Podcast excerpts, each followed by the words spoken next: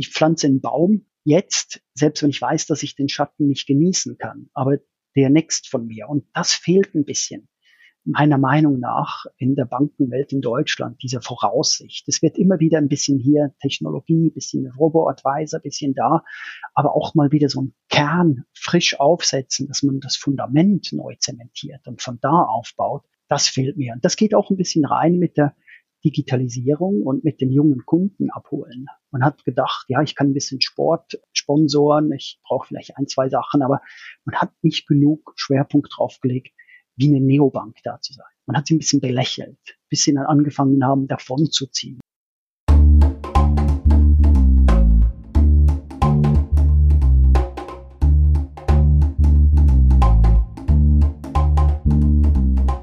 Finanzszene, der Podcast. Jeden Montag mit Gästen aus der Banken- und Fintech-Branche.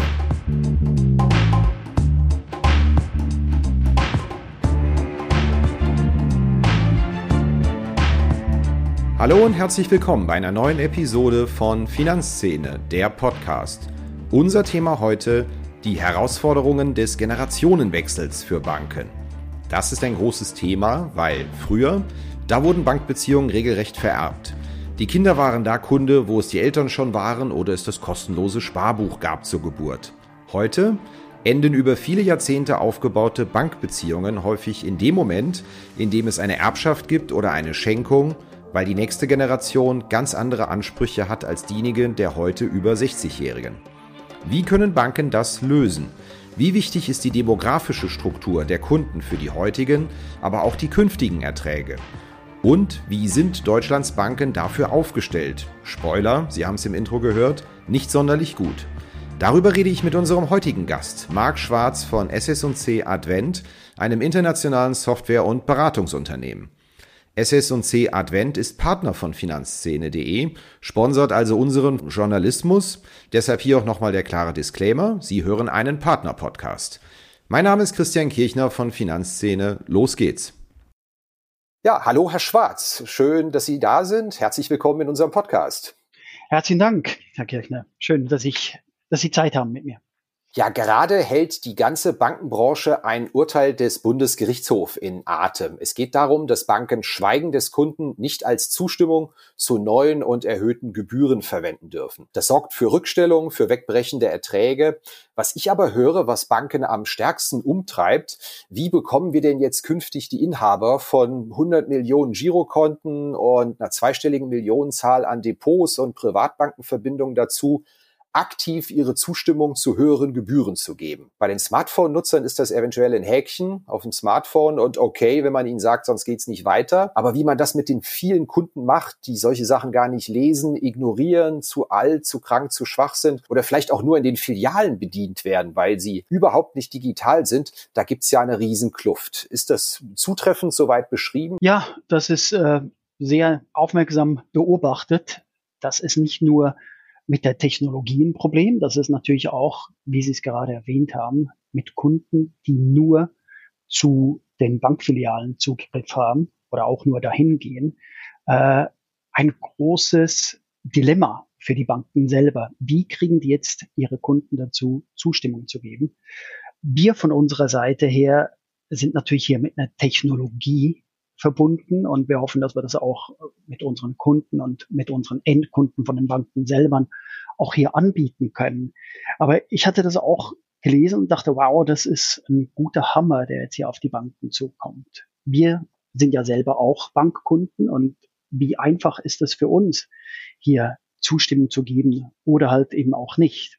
Ähm, ich kann mich nicht erinnern, wenn ich das letzte Mal einen Bankberater gesehen habe oder auch einen Versicherungsberater. Das heißt, Sie sind auch ein klassischer Digital-Only-Nutzer von Bankdienstleistungen? Ja, absolut. Also bei mir läuft alles nur über entweder Internet oder Mobile Phone Apps. Also da ist gar nichts mehr. Da geht man noch auf die Bank, wenn man höhere Beträge abheben muss für Cash-Zahlungen aber sonst läuft alles digital. Wie würden Sie denn den Grad der Digitalisierung in Deutschland bei den Banken, aber auch bei den Kunden im internationalen oder zumindest europäischen Vergleich beschreiben? SS&C Advent ist ja ein Unternehmen, das in vielen Ländern aktiv sind. Da liegen Ihnen ja mit Sicherheit auch ein paar Querschnittdaten vor. Ist der Grad da in Deutschland eher hoch oder eher niedrig? Ich hätte es gesagt im Mittelfeld. im Vergleich zu anderen Ländern. Äh, als, als kleiner Vergleich, ich wohne in, in London und betreue Deutschland aus, aus London raus mit einem äh, Büro an der Welle, äh, wo wir auch lokal vor Ort sind. Aber der größte Unterschied, den ich immer noch feststelle, ist, wenn ich einkaufen gehe. Kleinstbeträge werden hier in England alles mit einer Karte bezahlt. Und da fallen keine Kosten für mich an. Wenn ich jetzt nach Deutschland gehe, ist es nicht immer gern gesehen. Es hat auch sehr, sehr lange gedauert, bis Apple Pay und andere digitalen Zahlungsmöglichkeiten aufgenommen worden sind und man die benutzen konnte. Sind jetzt natürlich jetzt großen Schritten am Aufholen in Deutschland und mit den Applikationen oder mit den Mobile Apps auch. Das, die, die zentrale Banking App, die gibt's schon seit Jahren in Deutschland. Also da hat jeder große Retail Bankenanbieter, Privatkundenanbieter haben das auch schon da. Da ist aber halt immer nur die Frage, wie viel kann ich damit machen? Der Anspruch in dieser Zeit jetzt erweitert sich. Der Kunde möchte mehr und mehr bedient werden. Wir haben ja auch das sogenannte äh, Bankenfilialensterben, das jetzt ein bisschen beschleunigt worden ist mit Covid. Und dementsprechend gibt es ja immer weniger Ansprechpersonen, wo ich direkt hingehen kann und mich face to face mit denen unter, unterhalten kann. Also die Dienstleistungen, die angeboten werden, werden immer kleiner und kleiner von den Banken. Das heißt, es besteht hier langsam aber sicher auch ein Wechsel von der direkten Ansprechung zu einer digitalen äh, Offerierung von einem Service. Ähm, um auf Ihre Spra äh, Frage zurückzukommen, ähm, Mittel im Vergleich zu anderen Ländern aber stark am Aufholen. Unser Thema heute ist ja die Überschrift Die Herausforderung des Generationswechsels für die Kundenschnittstelle. Können Sie uns denn da die Herausforderung aus Ihrer Sicht einfach mal beschreiben in einigen Stichworten? Ja, ist eigentlich ganz einfach. Ich, ich kann hier auch ein bisschen von, von mir selber erzählen. Ich kann mich noch gut daran erinnern, als ich ein Kind war. Ich muss vielleicht hier auch dazu beifügen, ich bin jetzt 50. Äh, mein Vater hatte einen Versicherungsberater, der zu uns nach Hause gekommen ist und uns beraten hat. Es wurde ganz klar, dass ich dann mit dem auch weiter verhandle, meine ersten Versicherungen abschließe, dasselbe mit der Bank. Mein Vater hatte ein Konto bei einer Hausbank. Ich bin logischerweise auch zu dieser Bank gegangen, weil das war der einzige Weg. Ich wurde wie weitergereicht oder man hat mich vorgestellt und dann habe ich das Konto gekriegt. Das war auch noch zu der Zeit, wo man ein Sparbüchlein hatte, das wirklich aus Papier besteht, wo man einmal im Jahr auf die Bank ging, um die Zinsgutschriften zu erhalten und wo man auch viel, viel mehr alles im direkten, persönlichen Austausch abgehandelt hat. Jetzt mit dem Generationenwechsel ist es wirklich auch so eine Sache, dass wir hier was haben, das viel, viel schlecht, nicht schlechter, einfacher wird eigentlich. Es ist ja nicht nur der demografische Wechsel, sondern es ist auch ein digitaler Wandel. Die Generation, mein Sohn 15 oder auch die, die jetzt 18, 20 oder 30 Jahre alt sind, die sind mit den Computern aufgewachsen. Äh, meine Generation und ältere, die haben das von Grund auf miterlebt, aber mussten nicht sich da anpassen. Mein Sohn ohne Telefon, ohne Computer, der fühlt sich verloren. Das ist ganz normales, neues äh, Erscheinungsbild. Und das ist da, wo der Wechsel jetzt stattfindet. Und das ist auch da, wo die ganzen Privatbanken, Vermögensverwalter nachfassen müssen. Wie können sie sicherstellen, dass diese persönliche Beziehung, die über ein Bier beim Mittagessen aufgebaut worden ist, damit sie hier auch die jüngere, die nächste Generation nachfassen können und erhalten können. Und das geht nur über auch einen digitalen Austausch. Das stelle ich mir aber strategisch schwierig vor, weil betriebswirtschaftlich werden Sie ja vermutlich mit den Leuten zwischen 18 und 30 nicht sonderlich viel Geld verdienen als Bank. Da wird ja auch heute werden manche Neobanken verlacht, die ihre Kundenstrukturen hier in diesem Bereich haben. So richtig Erträge machen sie mit den Kunden ja nur, wenn es was anzulegen gibt oder wenn sie eine Baufinanzierung machen. Und das ist doch dann eher 40 plus der Fall. Zutreffend oder zu überspitzt formuliert? Das finde ich zu überspitzt formuliert. Ein Kunde, den ich jetzt anwerbe und gut bediene, der bleibt und den werde ich auch, wenn er 40 ist und dann sein Eigenheim kauft und mehr Geld hat und das investieren will, weiter betreuen können. Also es ist auch sehr, sehr wichtig, dass ich von Grund auf und sehr, sehr früh eine Kundenbeziehung aufbauen kann. Und das geht halt nicht mehr in dieser alten Art und Weise, dass ich nur sage, okay, die Familie ist da, ich kriege die Kinder auch. Da braucht man jetzt ein bisschen mehr. Das geht nicht mehr nur über das persönliche Gespräch. Die Jungen, die wollen anders bedient werden. Und das ist auch eine Kosteneinsparung, weil wenn ich eine Applikation habe, die direkt auf dem Telefon verfügbar ist, habe ich die Möglichkeit, hier kostenneutral oder auch sehr, sehr kostensparend zu agieren. Was heißt denn anders bedient werden? Können Sie es mir etwas konkreter aus dem Alltag schildern, wie die alte Generation, sagen wir mal 60 plus, agiert hat und wie das heute mit den, Sie haben die, die Zahlen ja selbst genannt, sagen wir mal 18 bis 30-Jährige agieren? Ja, also äh, Sie können auch mich noch reinnehmen mit, mit 50. Äh, ich musste auch noch, als ich vor äh, 15 Jahren hier, hier nach London kam, vor Ort in eine Bankfiliale gehen, um ein Konto zu eröffnen.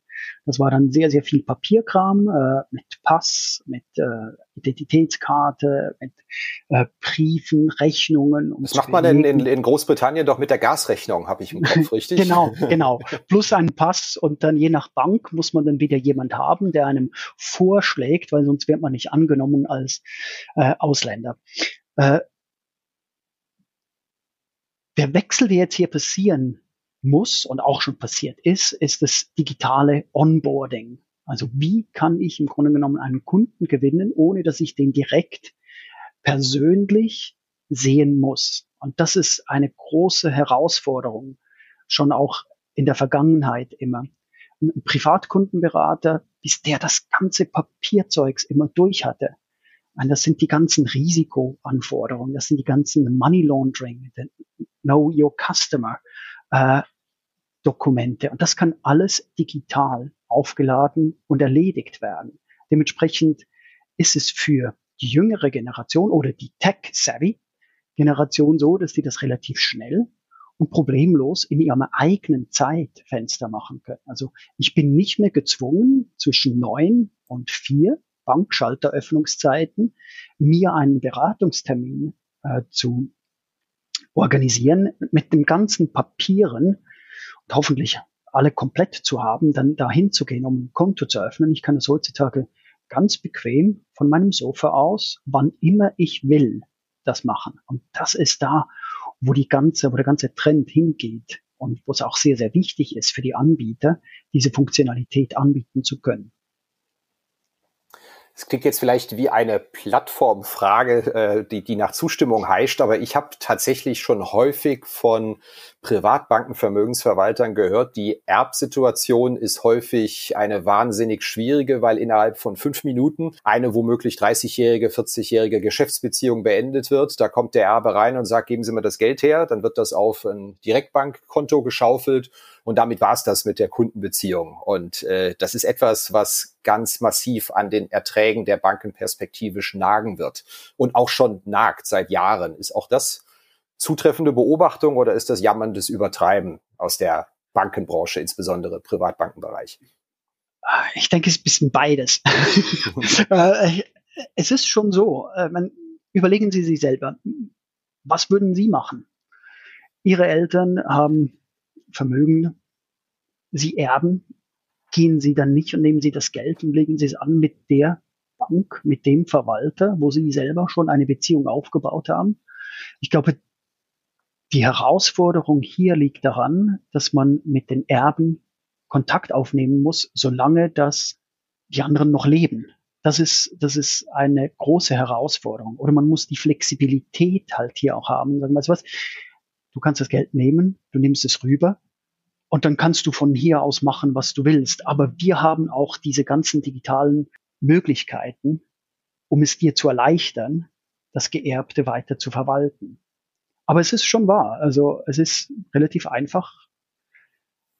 Die, die Erben kommen rein, sagen Danke vielmals und laufen weg. Also das ist schon so. Das ist nicht so, so ohne weiteres. Es ist nach meinen Informationen das typische Erbalter oder das Alter, wo in Form größerer Schenkungen Vermögen übergeht, ähm, ja eher Mitte 50. Also unter Erben äh, hat man ja früher, glaube ich, andere Altersstufen verstanden, als das heute der Fall ist. Aber tatsächlich ist es ja Mitte 50. Ist das auch zutreffende Analyse der, der typischen Erbsituation aus Ihrer Sicht, dass da der Vermögensübergang stattfindet? Weil wir haben gerade über 18- bis 30-Jährige gesprochen. Tatsächlich ist der Übergang ja mutmaßlich biologisch, biografisch doch deutlich später. Da müsste ich jetzt, da, da habe ich jetzt keine, keine Zahlen oder Fakten hier. Dann nehme ich an, dass das schon passt. Okay. aber aber es, es, es ist so, ich meine, äh, die, die Leute haben heutzutage später Kinder. Also entweder bist du früh dran mit den Kindern haben. Das heißt, du bist dann um die 20. Das heißt, deine Kinder sind 20, wenn du 40 bist. Dann geht das ja auch noch länger. Äh, oder sonst hast du später Kinder, in deinen 30, Mitte 30er dann kann es sein, dass die Kinder früher erben. Ich denke, wir sehen ein, ein, ein, ein, ein Wechsel, dass vielleicht die Kinder früher erben können. Auf die andere Seite haben wir die gesundheitlichen äh, Vorsorgeeinrichtungen, dass wir länger leben. Man hat ja früher auch gesehen, dass wenn du äh, mit 65 Jahren pensioniert worden bist, dann hast du noch fünf, sechs Jahre Lebenserwartung gehabt. Äh, heutzutage leben wir bis 80. 82 Jahre Schnitt. Also von dem her wie setzt sich denn da der Anspruch der Generation, insbesondere der jüngeren, der jüngeren Generation zusammen, an das, was die Digitalisierung, Smartphone Readiness, Digital Readiness nennen und den tatsächlichen Leistungen? Ich würde davon ausgehen, wenn ein Vermögensverwalter oder eine Bank mit den, mit den Geldern sehr gut umgegangen ist, Rendite, Risiko stimmten total, spricht es eigentlich eher dafür, die Geschäftsbeziehung fortzusetzen. Aber wenn ich Sie richtig verstanden habe, ist die Ansprache der Grad der Digitalisierung da ein mindestens ebenso wichtiger Aspekt, unter dem der, der zum Tragen kommt, wenn es um die Fortsetzung der Kundenbeziehung geht. Zutreffend? Ja, garantiert. Äh, das liegt auch daran, wie gut das die Relationship ist, die der Berater hat mit dem Kunden und ob er auch hier schon in der Lage war, Kontakt zu knüpfen mit den Kindern, um auch da sicherzustellen, dass die sich überhaupt bewusst sind, was da ist und wie das abgehandelt wird. Aber gleichzeitig ist es sehr, sehr wichtig für die Anbieter auch eine digitale Plattform zu haben. Und, und hier geht es ja nicht nur darum, um zu sagen, okay, weißt du was, wir haben in der Vergangenheit sehr, sehr gute Rendite erzielt, sondern es geht auch darum, die Flexibilität zu zeigen oder auch einem Kunden dann die Möglichkeit zu geben, du weißt du was, hier, das hatten deine Eltern und wir geben dir hier Zugriff darauf jetzt über dein Telefon. Also du musst nicht mal sehr viel machen. Du brauchst logischerweise dann ähm, denn das äh, Testament und, und die Berechtigung und alles, aber danach kann ihm Zugriff gegeben werden und er hat direkt alles da. Er sieht, wie dass die Investitionen getätigt worden sind. Er sieht auch, was sind die Performance Reports da sind. Er sieht, wie das Risikoprofil hergestellt worden ist im digitalen Bereich. Aber das Wichtigste ist auch, dass er direkt die Möglichkeit kriegt, handeln zu können über diese Applikationen. Also das heißt, er muss nicht mehr ein Telefon in die Hand nehmen und muss nicht mehr sagen, ich würde gerne jetzt hier was verkaufen, sondern es kann direkt über die Applikation initiiert werden, Kauf, Verkauf, Portfolios geändert werden. Und hier kommt jetzt eine wichtige Schnittstelle dann noch rein, weil wir hatten jetzt immer nur vom Kunden selber geredet. Wie kriege ich den hin? Aber es geht ja auch darum, wie kriegt eine Privatbank dann wenn Sie diese digitalen Lösungen haben, überhaupt die Möglichkeit, die Modellportfolios anzupassen. Weil das ist ja eine andere Herausforderung, die wir hier haben. Bis jetzt war das sehr oft, wenn dann so ein Modellportfolio ein bisschen abdriftet, musste das dann manuell mit Orders wieder analysiert werden. Heutzutage gibt es die Technologie und im Grunde die Kunden Orders platzieren oder ein Modellportfolio haben, dem sie folgen. Und wenn sich das driftet, kann dann der Portfolio Manager sagen, ich will alle Portfolios ändern. Und das geht in Sekundenbruchteile, wo die Orders dann erstellt werden. Oder er kann auch gewisse Portfolios ausnehmen. Und das ist auch wieder dann die Effizienz. Das ist da, wo Sie vorher angesprochen hatten. Äh, die jüngere Generation bringt nicht so viele Kosten oder zahlt nicht so viel dafür. Da muss ich halt auch gucken, dass ich mein Front Office optimieren kann, damit da auch wirklich dann die Leute ihre Zeit für die Wertschöpfung benutzen. Ich würde gerne gleich auf die Berater und die Ansprüche an den Berater nochmal zu sprechen kommen.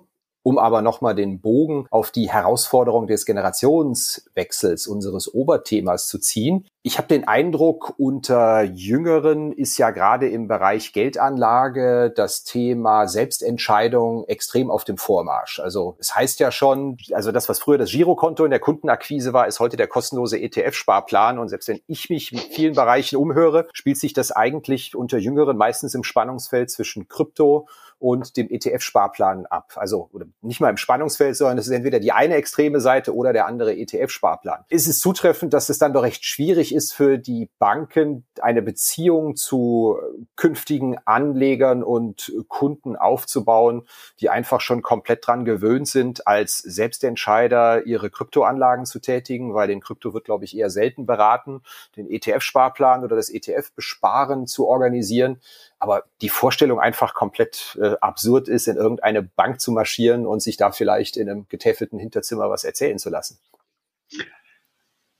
Ähm, ich selber habe auch Krypto. Ähm, ich habe da auch keinen Berater. ich habe ja. auch äh, Robo-Advisors, äh, wo ich Geld investiert habe.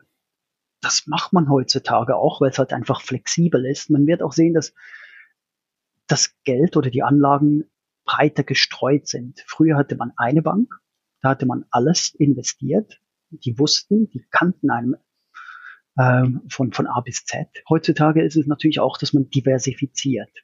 Das hat jetzt nicht nur damit zu tun mit der Krypto oder mit einem ETF, das geht auch ins ESG-Bereich hin, äh, wo auch hier dann wieder neue Investitionen getätigt werden. Und wir kommen jetzt auch in eine Generation, die diversifiziert sind, die vegan sind, die wollen ganz andere Investitionen tätigen. Die wollen auch, dass es nachhaltig ist auf verschiedensten Weisen und Ansichtssachen. Ähm, als Bank gibt es ja nicht nur die Möglichkeit, Lösungen anzubieten. Und auch hier gibt es wieder Technologien, die dann im Grunde sagen, und das war ja auch etwas, das äh, geöffnet werden musste vor, vor einem Jahr, zwei, äh, mit den verschiedensten Schnittstellen. Wenn ich als Bank anbieten kann, dass du bei mir alle Konten ansehen kannst, all deine Investitionen, aber du musst sie nicht bei mir haben, aber du hast einfach so den Overview, äh, dann habe ich ja doch schon mal einen richtigen Schritt in die richtige Richtung gemacht. Dann habe ich einem Kunden was zusätzlich angeboten. Und da ist es eigentlich sehr, sehr wichtig, dass man dran bleibt. Es geht nicht nur darum, mit, mit Gimmicks äh, gut zu sein. Aber es ist auch sehr, sehr wichtig, dass es stabil ist, was man offeriert.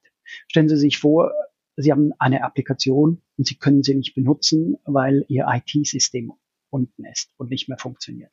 Na gut, das, äh, das kennt, ist, glaube ich, jeder mittlerweile, ja. Genau, das ist der Super-GAU. Und das ist genau das Problem, dass man auch dann sicherstellen muss, dass die Infrastruktur, die die Banken zur Verfügung stellen, so den Kunden, hieb- und stichfest ist. Und, und da gibt's noch sehr, sehr viel Aufholarbeit zu machen. Also das ist noch sehr viel Legacy-Software. Und natürlich einfach obendrauf was Schönes Neues geplanscht wird. Das sieht dann toll aus, super User Interface. Aber unten dran habe ich noch eine alte Software. Waren die Banken Ihrer Meinung nach faul oder zu faul in den letzten Jahren, sich auf den Generationswechsel vernünftig vorzubereiten, weil man einfach im alten Geschäftsmodell mit den herumliegenden Einlagen wunderbar Geld verdienen konnte? Da habe ich ja von der Sparkasse schon zur Geburt ein Sparbuch geschenkt bekommen und das war ja meistens der Beginn in eine mindestens 25-jährige äh, Geschäftsbeziehung, ehe ich dann weggezogen bin, erinnere ich mich selbst da noch gut dran. Waren die Banken dazu faul, weil es einfach so lange lief und jetzt merkt man plötzlich, hey, wie kriegen wir eigentlich noch den Kontakt zu den jüngeren Kunden hin? Gerade die Filialbanken, ich habe just gesehen, ähm, dass die Grenze für kostenlose Konten bei sehr vielen Banken mittlerweile bei 31 Jahre alt liegt. So nach dem Motto, wenn sie jünger als 31 sind, kriegen sie irgendwas umsonst. Meine Frage, war da zu viel Faulheit im Spiel, den Generationenwechsel zu, zu managen? Ich denke, das ist ein bisschen harsh zu sagen, es war Faulheit. Ähm, wir haben, glaube ich, alle auch ein bisschen die Technologie unterschätzt. Ähm, ich bin wirklich damit aufgewachsen mit, mit das erste Mobiltelefon, das erste, äh, das war noch so ein Koffer mit einer Autobatterie. Äh, dann den ersten Computer. Hatten Sie Commodore. einen oder haben Sie das gesehen woanders? nee, ich, ich, ich hatte, ich hatte zur Arbeit damals hat mir mein, mein Arbeitgeber so ein Riesentelefon zur Verfügung gestellt, das aber nur im Auto funktioniert hat und immer nur ähm, sehr, sehr selten. Das war noch in, in, in der Schweiz. Also von dem her, ähm, kenne ich das schon auch. Und, und, und du hattest dann, dann den ersten Computer und der war fünf Kilo schwer und den mitzunehmen irgendwo hin, du hattest kein Internet. Das war dann mit einem Modem. Ähm, ja, wie gesagt, ich, ich denke nicht, dass sie zu faul waren. Ich denke einfach, dass sie den, den, den Zeitpunkt verpasst haben, auf die Digitalisierung aufzuspringen. Man hat das so abgetan mit, ah ja, das ist ja schön und gut, aber das, das brauchen wir nicht. Und das war dann halt einfach die Weitsicht nicht zu haben oder man wollte sich nicht weiterentwickeln. Und, und das geht auch wieder ein bisschen zurück, was ich vorher äh, erwähnt hatte mit der Systemlandschaft.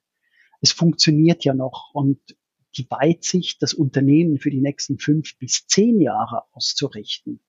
Ähm, wenn ich persönlich jeweils bisschen bei den Banken nachforsche und anfrage, dann heißt es immer ja, wir haben einen fünf bis zehn Jahresplan, aber am Schluss ist es eigentlich immer nur zwei bis drei Jahre. Die Budgets werden für zwei Jahre ausgestellt und es fehlt diese lange mhm. Aussicht wie ein Patriarch früher, der sein Lebenswerk hatte und der seine Firma auf Vordermann bringen wollte und auch für die nächsten fünf Generationen. Also im Grunde genommen, ich, ich pflanze einen Baum jetzt, selbst wenn ich weiß, dass ich den Schatten nicht genießen kann. Aber der next von mir. Und das fehlt ein bisschen meiner Meinung nach in der Bankenwelt in Deutschland, diese Voraussicht. Es wird immer wieder ein bisschen hier Technologie, bisschen Robo-Advisor, bisschen da, aber auch mal wieder so ein Kern frisch aufsetzen, dass man das Fundament neu zementiert und von da aufbaut.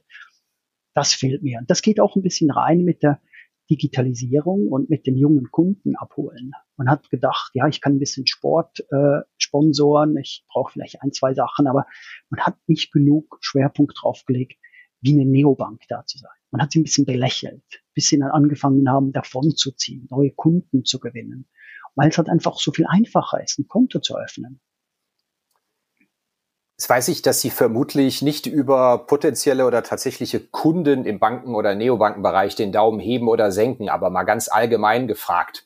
Wenn ich mir eine Neobank anschaue, die sagen wir mal fünf Millionen Kunden hat, die vornehmlich im Bereich von 18 bis 35 sind, also etwas, was Sie sagen, digital affin, ähm, extrem erfahren im Umgang mit digitalen Dingen, denkt eigentlich auch nur noch digital, was Bankanwendungen angeht. Und wenn wir wissen, diese Neobank hat da zwar eine demografisch hochattraktive Kundschaft, macht aber leider Gottes so gut wie keine Erträge mit dieser Bank.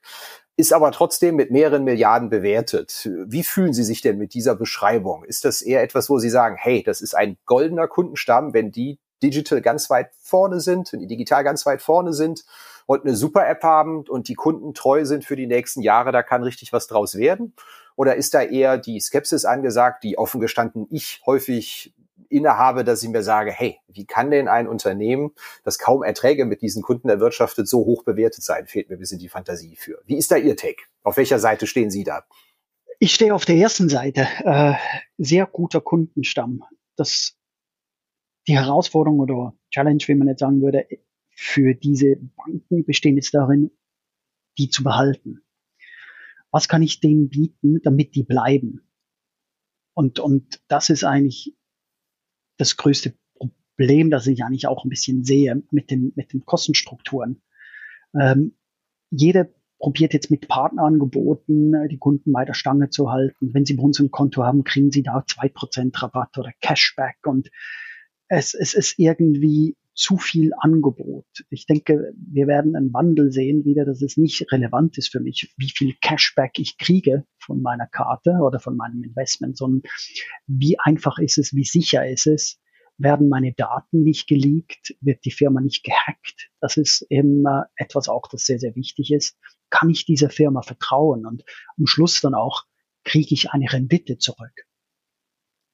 Ähm, von dem her guter Kundenstamm, seriös. Und wir wissen auch, dass sehr, sehr viele Jugendliche super Jobs haben eigentlich auch schon und sehr, sehr gut Geld verdienen in ihren Arbeiten. Äh, dementsprechend denke ich, das, das ist das Aufkommende. Da bin ich ein bisschen anderer Ansicht als Sie, aber wir werden sehen, wie sich das dann Jetzt würde ich gerne Ihre Expertise noch nutzen, um einfach, wir haben ja viele Hörer aus dem Banken- und Fintech-Bereich ja auch, vielleicht noch ein paar Ratschläge auszusenden. Wir haben jetzt sehr viel über die Kundenseite geredet. Eben haben Sie schon mal kurz über die Beraterseite gesprochen. Was heißt denn das Ganze für die? Also zu sagen, Sie müssen sich darauf vorbereiten, auch neue Kunden anzusprechen, ist ja eher eine strategische Geschichte für Banken. Was heißt es für Berater? An die steigen ja auch laufend die Anforderungen in Sachen Produktivität. Die Tage werden enger getaktet, die mhm. Kontrolle steigt, der Ertragsdruck wird immer höher. Wie können das Berater Ihrer Meinung nach lösen und wie wird sich deren Umfeld verändern in den kommenden Jahren? Ja, also wie Sie schon gesagt hatten, es, es ist für das für die Vermögensverwalter, Berater und so war das Onboarding eigentlich immer ein sehr, sehr mühsamer und langatmiger Prozess, weil es sehr, sehr zeitaufwendig war mit manuellen Systemeingaben. Und die Automatisierung hilft hier auch mit Portallösungen und gibt natürlich dem Berater Zeit zurück. Was macht er jetzt damit? Sie haben ja erwähnt, äh, die haben dann KPIs, wo sie ähm, gezählt werden und dann müssen die auch gucken, dass sie die Returns bringen. Äh, diese Systeme, die jetzt zugänglich sind, haben den Vorteil, dass man mit dem Kunden direkt und sehr, sehr sicher kommunizieren kann. Wir haben auch gesehen, dass das sehr wichtig ist. Es ist nicht mehr alles nur über Mail. Man ist sich nicht sicher, ob das überhaupt dann funktioniert oder ob das nicht irgendwo äh, gehackt wird. Äh, mit diesen Applikationen hat der Kunde oder auch der Berater direkt Zugriff zum Kunden, direkt kommunizieren mit den monatlichen, halbjährlichen, vierteljährlichen äh, Beratungsterminen oder halt einfach mal Hallo zu sagen.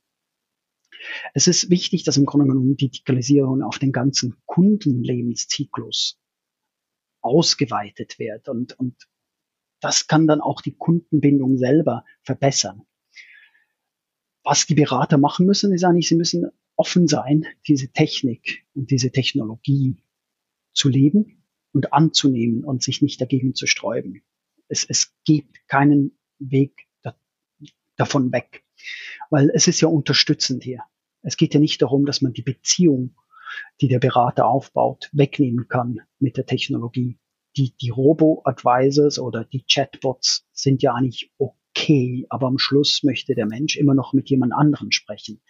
Jemanden, wo er erklären kann, was er genau will. Weil wenn ich da mit diesen Stichwörtern was suche, kriege ich ja nicht immer, was ich brauche. Aber der Berater hat im Grunde jetzt ja die, die, die Möglichkeit, mit der Technologie genau dasselbe zu sehen, was sein Kunde sieht und noch ein bisschen mehr. Das heißt, er kann den Kunden auch durchführen durch die Applikation, durch die Performance und hat hier dann ganz andere Gespräche, weil der Kunde ist besser informiert diese Tage. Wir haben äh, 24 Stunden pro Tag Informationsflut. Äh, man hat überall auch Finanzinformationen, die man sich zugänglich machen kann. Der Kunde ist besser informiert. Der Kunde will einen Mehrwert kriegen, den er nicht einfach im Mainstream erhält. Deswegen ist es wichtig, auch dem Kunden diese Funktionen zu erklären in der Applikation und zu sagen, look, hier siehst du, hier ist dein Vermögen, das ist die Performance, hier sind unsere Reports, die ich dir zustelle.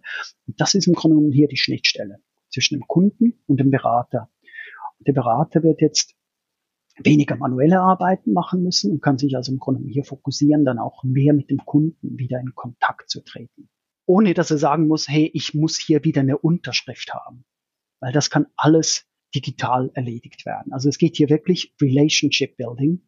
Ich rede mit dir über dich, über deine Zukunft, über deine Träume. Wo willst du hingehen? Und dann natürlich auch gucken, dass man probiert, Gemeinsamkeiten zu finden. Ich hatte mir als Frage mal noch notiert, dass wir noch mal auf den Punkt bringen, was denn wohl der wichtigste Punkt sei, wie die Kundenansprache im digitalen Zeitalter vor dem Hintergrund des Generationswechsels funktionieren kann. Ich glaube jetzt aber rausgehört zu haben zwischendurch, dass es das Thema Onboarding ist. Ist das richtig gedeutet? Ich, ich denke, das ist das Thema. Also ist das Thema, dass wir den Unterschied haben, dass neue Kunden nicht mehr unbedingt in eine Filiale gehen möchten oder zu einer Privatbank direkt, sondern dass sie das automatisch haben wollen. Wir haben es auch gesehen jetzt mit der Pandemie, die wir haben. das war ein Riesenproblem. Viele Berater konnten nicht mehr einfach auch einen Kaffee trinken gehen mit ihren Kunden. Es war ja alles zu. Wie kann ich kommunizieren? Wie kann ich kommunizieren, wenn ich nur eine Telefonnummer habe und der Kunde einfach nicht abnehmen will? Wenn ich eine Applikation habe, die digital ist, kann ich direkt kommunizieren. Wenn der Sohn was Neues braucht, kann ich ihn onboarden und kann ihn auch dazu bringen. Und das ist alles sehr, sehr einfach und flexibel. Das ist interessant, weil in unserer allerersten Folge mit Markus Pertelwieser, Ex-Digitalchef der Deutschen Bank Privatkunden und heute CEO Penta, der sagte genau dasselbe. Als ich ihn gefragt habe, was ist denn so das Wichtigste, wenn ein Digitalunternehmen im Finanzbereich unterwegs ist, sagt er das Onboarding. Und das ist auch mehrfach später im Podcast noch gefallen. Das habe ich mir jetzt doch mal gemerkt, dass es ein wahnsinnig wichtiges Thema ist. Gibt es noch einen letzten Aspekt als Frage? Gehen Sie uns vielleicht noch einen Ausblick in Sachen Generationswechsel? Gibt es da noch irgendwelche Marken, dass man sagt, ja, ein paar Jahre haben wir noch Ruhe, aber irgendwann rollt die Welle dann mal so richtig? Haben Sie da soziodemografisch was äh, vor der Brust im Auge oder ist das einfach ein gradueller Prozess, der Jahr für Jahr läuft? Es gibt ja da gewisse Bäuche in der Demografieverteilung, wenn die dann mal in Rente gehen, da sagt man immer, die Babyboomer verschwinden gerade aus dem Arbeitsleben. Gibt es da noch was? nee, es sind, es sind schon die Babyboomers, die, die im Grunde genommen äh, genug tech-savvy sind und auch wissen, wie die Computer funktionieren. Und die nächste Generation, da wird es einen großen Wechsel geben. Ähm, es wäre schön, wenn man eine Glaskugel hat und reingucken kann und sagen kann, das ist der nächste Hype. Äh, wir sehen ja auch auf dem, auf dem deutschen Markt viele Robotweise, Neobanken, die wirklich extrem kämpfen ums Überleben. Die probieren mit neuen Ideen hochzukommen. Und auch im globalen äh, Markt gibt es sehr, sehr viele Anbieter hier. Äh, ich denke, dass es wird graduell gehen. Vielleicht kommt noch mal eine neue Technologie, äh, 3D, äh, Beratungsgespräche, Hologramme. Das könnte vielleicht noch etwas sein, dass es beschleunigt. Und neue Technologie auch noch mit der Tokenization. Wir haben jetzt gar noch nicht über, wir haben Krypto kurz angesprochen, aber, aber Blockchain und Tokenization, das ist das nächste, das auch noch kommt, äh, wo im Grunde genommen individuelle Leute dann einen kleinen Token von einem großen Investment kaufen können. Ja, das war's wieder mit dieser Episode von Finanzszene, der Podcast. Redaktion und Host Christian Kirchner. Musik Liturgy of the Street von Shane Ivers, www.silvermansounds.com, Coverdesign Elida Atelier Hamburg.